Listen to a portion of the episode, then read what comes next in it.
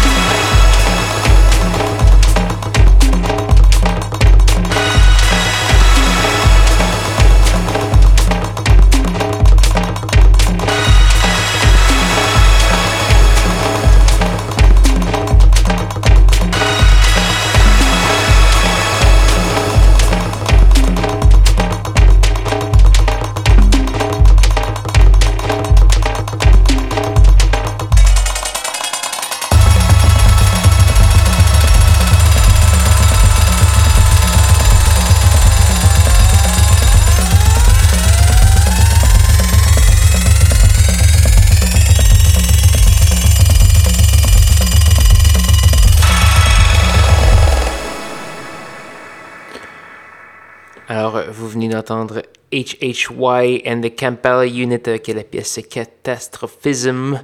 On a également eu du Aléaz avec la pièce Blacken, du Lorne et le français Kending Ray qui est maintenant basé à Berlin depuis quelques années déjà. Donc euh, voilà, malheureusement c'est déjà presque la fin de l'émission cette semaine. Il ne reste qu'une seule pièce à faire jouer avant de se dire au revoir. Cette pièce est une gracieuseté de Alejandro Paz et Rodion. On entendra la pièce Dime Keno, euh, une, pièce, une pièce avec des belles paroles en espagnol euh, sur étiquette française Lumière Noire. Euh, si vous voulez consulter la liste de tout ce qui a joué ce soir. allez faire un petit tour sur sanctum.com baroblique schizophrénie. Vous pourrez également y télécharger l'émission, écouter les archives qui sont très nombreuses maintenant et bien d'autres choses. Vous pouvez également aller faire un petit tour sur facebook.com schizo pour cliquer sur le petit bouton j'aime ou like. Ça fait toujours plaisir de vous voir. Donc là-dessus, je vais vous souhaiter une bonne semaine à tous et à toutes. Rejoignez-moi même heure, même poste la semaine prochaine pour de nouvelles aventures de schizophrénie. Bonne soirée.